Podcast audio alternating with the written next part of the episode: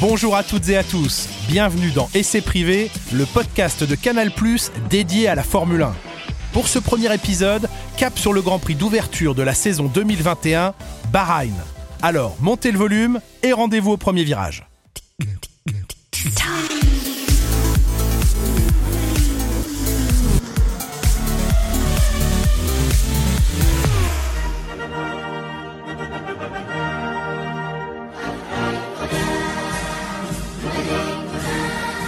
04 04 04.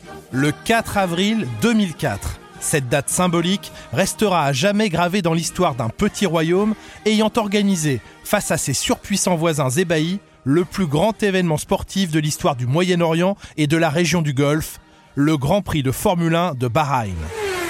Une telle fierté que chaque année, et c'est devenu un rituel, les organisateurs frappent une plaque minéralogique souvenir à la date du Grand Prix distribué par milliers aux membres du paddock, personnel des équipes, journalistes et VIP. Mais dans cette partie du monde tant convoitée pour ses richesses, si longtemps tenue à l'écart du calendrier de la discipline reine du sport automobile, la marche de l'histoire vient soudainement de s'accélérer. Bahreïn en 2004, Abu Dhabi en 2010, l'Arabie saoudite en 2021 et bientôt peut-être le Qatar ou même le Koweït qui en 2017 a dépensé 162 millions de dollars pour s'offrir un circuit homologué par les instances internationales.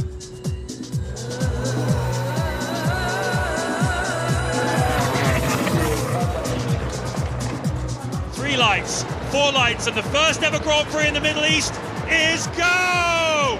Anyone making a break for it? Look at Toyota through the middle? Jensen Button and Takuma Sato away well. Good start though from. He's up into fourth place as one of the winners. En arabe, Sakir signifie celui qui gagne les cœurs. Ainsi nommé, le premier circuit sorti des sables du désert en à peine 14 mois a justement gagné le cœur du petit monde de la Formule 1. Une réussite qui chaque année depuis se confirme. L'histoire entre la F1 et le Moyen-Orient, si évidente sur le papier, tant les dollars et le pétrole les rapprochent, n'a pourtant pas été un long fleuve tranquille. Uniquement ancrée dans un berceau européen à ses débuts, la Formule 1 a finalement accepté, au fil de son existence, de s'exporter vers l'Amérique, l'Afrique dans les années 50, l'Asie 20 ans plus tard, et enfin l'Océanie à compter de 1985. Mais jusqu'aux années 2000, le Moyen-Orient échappe au sport automobile, hormis ici et là quelques courses isolées et de second plan. L'expansion économique de la F1 à la fin du XXe siècle relance l'urgence de la conquête du Golfe. Cet Eldorado devient alors la cible privilégiée d'une discipline sans cesse à la recherche de nouveaux revenus.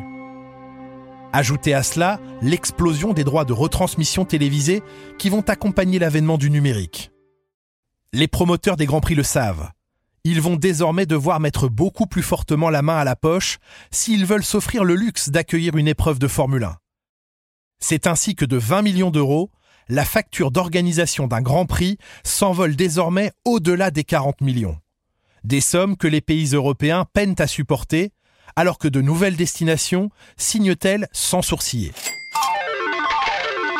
Tout commence en Malaisie, à la veille du nouveau millénaire. En 1999, le premier Grand Prix de l'histoire organisé à Sepang se révèle un succès sportif et financier pour la F1 et relance Bernie Ecclestone, le grand Manitou de la discipline, dans sa chasse aux contrées de l'or noir. Pour autant, cette conquête s'avère périlleuse.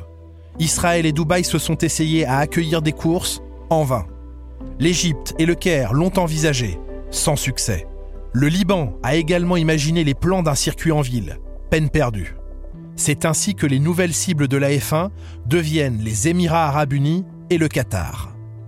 C'est pourtant un autre pays qui va rafler la mise et coiffer ses imposants voisins au poteau, Bahreïn. Une petite île de 700 km, cernée par les eaux du golfe Persique et géographiquement coincée entre l'ogre saoudien à l'ouest, auquel elle est reliée par un pont, et l'émirat du Qatar en son sud.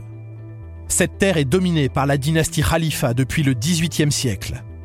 Au début du XXe, face à la raréfaction du pétrole sur son petit territoire, elle se diversifie, s'ouvre, devient la plaque tournante financière de la région, une terre d'investissement et une destination bien trop libérale pour le régime le plus strict et autoritaire voisin, l'Arabie saoudite. À Bahreïn, tout est réuni pour être candidat à la F1 et justement, en 1999, l'émir se trouve convié en grande pompe au Grand Prix d'Italie à Monza. Trois ans plus tard, il paraffe le premier contrat officialisant l'arrivée de la Formule 1 sur ses terres. Un contrat d'exclusivité dans la région, empêchant toute concurrence des territoires voisins. La date butoir est fixée à 2004. Il reste donc deux ans pour faire émerger un circuit moderne quelque part au cœur de ce petit désert. Le tracé de Sakir voit le jour en 14 mois, avec le soutien des autorités de la F1 ayant mis à disposition leur architecte officiel des circuits, l'allemand Hermann Tilke. My name is Hermann Tilke and I designed every Formula One racetrack in the last 20 years. Tilke, souvent décrié pour ses pistes sans âme, maîtrise pourtant les innombrables contraintes liées à la construction d'un édifice en Formule 1. Il reste malgré tout un problème de taille à résoudre, organiser le Grand Prix.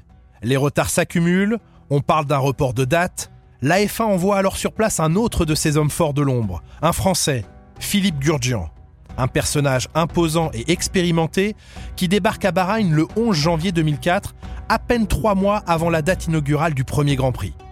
Gurdjian a déjà pris en main la destinée de plusieurs épreuves, en France, en Malaisie et en Espagne. Il est aussi le maître d'œuvre de la révolution opérée sur le vieillissant circuit Paul Ricard, devenu une piste d'essai flambant neuve et en avance sur son temps. Non seulement Gurdjian rattrape le retard accumulé à Bahreïn et le Grand Prix a bien lieu en temps et en heure, mais l'épreuve s'avère être une véritable réussite. 40 000 spectateurs, 10 000 VIP et une récompense à la fin de l'année, celle de la meilleure organisation de la saison, décernée par la FOM, propriétaire de la Formule 1. L'édition 2004 est alors la troisième manche du championnat, après l'Australie et la Malaisie. À 30 km au sud de sa capitale Manama, non loin des universités du royaume et du premier puits de pétrole au monde, un gigantesque complexe s'érige brillamment au milieu des sables. Un sable aux multiples inconvénients pour la tenue d'une course automobile. D'ailleurs, l'armada d'ingénieurs F1 ne tarde pas à comprendre et à déjouer les pièges du sable qui se répand sur la piste autant qu'il ne s'infiltre dans les sensibles moteurs des Formule 1.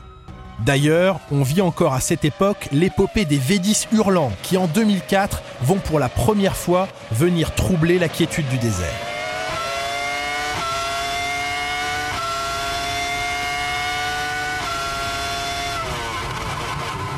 En piste, on assiste à une razzia de Ferrari. Pole position, meilleur tour, victoire et doublé de la Scuderia.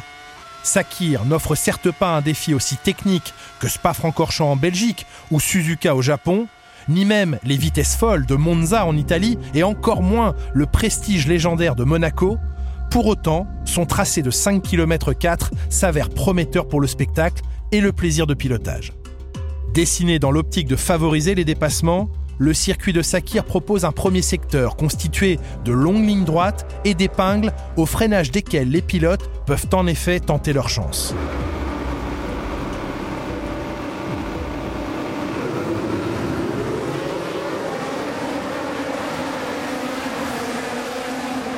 Dépassement et friction attendent les pilotes au premier virage. Un freinage puissant où l'on passe de 330 km/h à 60 pour pouvoir négocier la courbe suivante. Une décélération ahurissante, rendue encore plus délicate par la voie de sortie des stands sur la droite, et toujours le sable qui, tel de petites billes, rend l'adhérence au sol particulièrement précaire. Le virage numéro 1, rebaptisé Schumacher en 2014, provoque de gros dégâts. Des casses d'aileron, des coups de roue dans les pontons et même des tonneaux pour certains pilotes. Ce sera le cas du Mexicain Esteban Gutiérrez et sa Sauber en 2014, bousculé par le peu regardant Pastor Maldonado. Whoa, what was that? You okay? I think I'm okay. That's Esteban Gutierrez and Pastor Maldonado. And uh, coming together down at turn one, I assume. Now, Pastor Maldonado had just come out of the pits. Okay, Pastor. Box this lap, please. Box this lap. Copy. Sortir indemne du virage numéro 1 ne veut pas dire être à l'abri. La suite est plus tendue encore. Les virages 2 et 3, à gauche puis à droite, sautent au visage, surprennent souvent les pilotes qui se retrouvent à deux de front et entament une nouvelle séquence de bagarre menant tout au bout de la ligne droite au virage numéro 3. Dans la ligne droite, tout est bon pour casser l'aspiration. Lewis Hamilton et Fernando Alonso s'y sont accrochés en 2008. Mark Webber et Nico Rosberg y ont poussé le même Alonso hors piste en 2004 et 2012.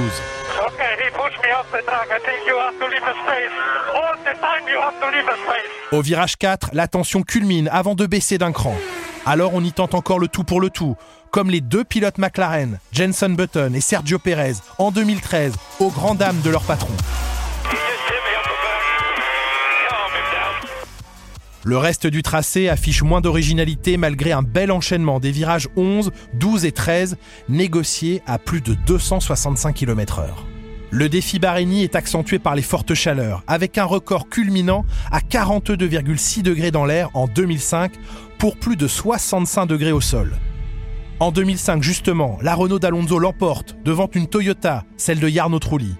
L'écurie française s'envole vers le titre cette même année, mettant fin au règne de Ferrari et de Michael Schumacher. Drapeau espagnol, victoire de Fernando Alonso qui remporte le Grand Prix de Bahreïn. Renault Ferrari, c'est justement l'affiche d'un duel magnifique en 2006, où pour la première fois, Bahreïn ouvre le championnat du monde en lieu et place de l'Australie. Fernando Alonso et Michael Schumacher s'y livrent une bataille haletante que va finalement remporter l'Espagnol, de nouveau titré en fin d'année pour la deuxième fois consécutive. La novena victoria de su carrera deportiva, la primera de esta Ahí temporada. está, ahí está. Fernando que va a cruzar la meta, se va hacia la parte derecha, aplausos en el box de Renault. Ahí está. Y Fernando que gana una nueva carrera. Si Ferrari s'impose lors des deux éditions suivantes en 2007 et 2008 grâce à Felipe Massa, les pôles positions reviennent à des écuries moins habituées aux avant-postes. En 2007, le Polonais Robert Kubica, au volant de sa BMW, se montre le plus rapide dans l'exercice des qualifications, alors que l'année suivante, c'est à Jarno Trulli, au volant de sa Toyota, que revient le privilège de s'élancer en pole position.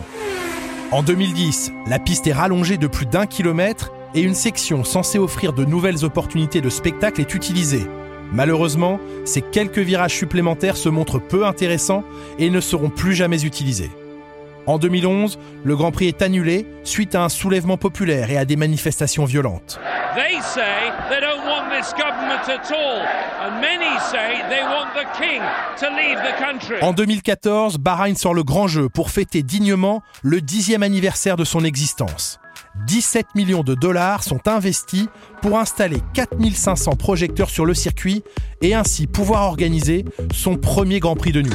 En 2018, les cris de joie de Pierre Gasly resteront gravés dans les mémoires après sa superbe quatrième place décrochée au volant de sa modeste Toro Rosso. I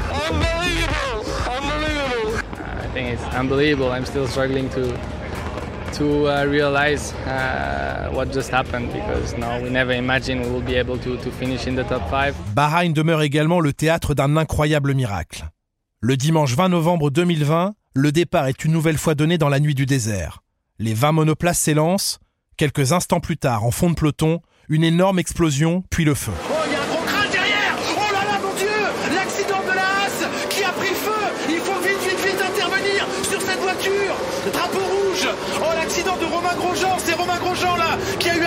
Accident Pendant près de 3 minutes, personne ne sait ni ce qui est arrivé à la monoplace de Romain Grosjean, encore moins dans quel état peut se trouver celui-ci après un choc d'une telle violence. Une éternité. Les autres pilotes, immédiatement rappelés au stand sous drapeau rouge, demandent inquiets des nouvelles de leurs camarades à la radio, à l'image de Charles Leclerc qui, dans ses rétroviseurs, a vu l'accident du Français. Fuck, fuck, fuck, fuck, fuck. This, this was a big one. This was a big one. Is he okay? I will come back to you. Fuck. I've seen it in the mirrors. Who is it? It's Grosjean. Uh, still no information. I will let you know. No, please. Oh, fuck me. Still no information? Still no information. Une angoisse d'autant plus justifiée que l'on n'avait pas assisté en F1 à un tel accident lié au feu depuis des décennies, tout ayant été fait pour empêcher les réservoirs de carburant d'être atteints même en cas de choc violent. Finalement, après 2 minutes 43 interminables, une image apparaît, celle d'un Romain Grosjean hagard, en nage, mais vivant, entouré des équipes médicales de la FIA. Le miracle a donc eu lieu.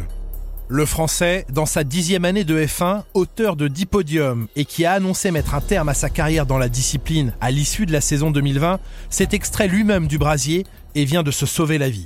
Oh, mais elle s'est coupée en deux la voiture. Mais non, elle s'est coupée elle en deux. coupée Comment a-t-il en fait deux. Elle est Incroyable. Elle s'est déchiquetée. Vous êtes avec Daniel Fiat.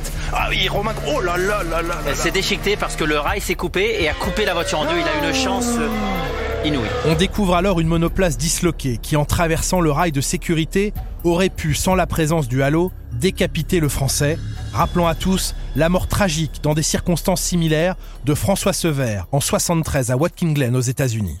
Romain Grosjean, miraculeusement, s'en sort vivant, après 28 secondes, prisonnier des flammes. Le Français dira avoir entrevu la mort avant de trouver la force d'un dernier coup d'épaule, lui permettant de s'extirper de l'épave. Main sur le rail bouillant, une bottine en moins restée dans le brasier, cette image fera le tour du monde, vue des millions de fois sur les réseaux sociaux, un héros moderne. Trop lourdement brûlé aux mains, Grosjean ne court pas les deux derniers Grands Prix de la saison, mais viendra lui-même dans le paddock de Bahreïn la semaine suivante, saluer celles et ceux ayant participé à son sauvetage.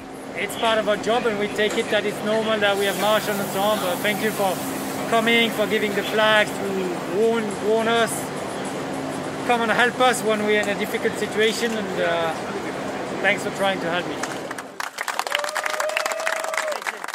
Romain tombe dans les bras du médecin de la Fédération internationale de l'automobile, du pilote de la voiture médicale et d'un commissaire de piste local, sapeur-pompier militaire professionnel, prompt à dégainer son extincteur et affrontant les flammes pour offrir le répit nécessaire aux Français. Alors, grand soulagement, et en voici un autre. Et on Hmm. dit souvent, nous sommes très heureux de vous accueillir dans une émission, mais là, euh, les mots prennent tout leur sens. Euh, cher Romain, nous sommes ravis de vous accueillir euh, avec nous et, et les abonnés euh, Canal avec. Première question, Romain, alors que vous venez sortir de, de l'hôpital, comment va la santé? Comment va le moral? On est content de retrouver ce beau sourire déjà. Ouais, je suis content de vous reparler. Quatre mois plus tard, suite au report du Grand Prix d'Australie en raison de la situation sanitaire liée au Covid, Bahreïn est de nouveau désigné comme épreuve d'ouverture de la saison 2021. Pour la 18e fois de son histoire, le petit royaume du Moyen-Orient sera le temps d'un week-end la capitale mondiale du sport automobile. Désormais connu de tous et facilement localisable sur la carte du monde, tel qu'était son souhait en 2004. Une question demeure en suspens. Qui, sur le podium de Sakir, fera jaillir en 2021 non pas le champagne, mais l'eau de rose pétillante Respect des traditions locales oblige. box, box, box, box. Merci d'avoir écouté ce podcast. On se retrouve le week-end du 7 mai pour un nouvel épisode consacré au Grand Prix d'Espagne à Barcelone. D'ici là, n'hésitez pas à vous abonner pour ne manquer aucun rendez-vous au premier virage. Tous les épisodes de ce podcast sont à retrouver sur MyCanal et sur toutes les plateformes d'écoute en ligne. En attendant, on se retrouve chaque week-end de Grand Prix pour vivre tous ensemble et en direct les essais libres, les qualifications et la course bien sûr, et c'est seulement sur Canal +.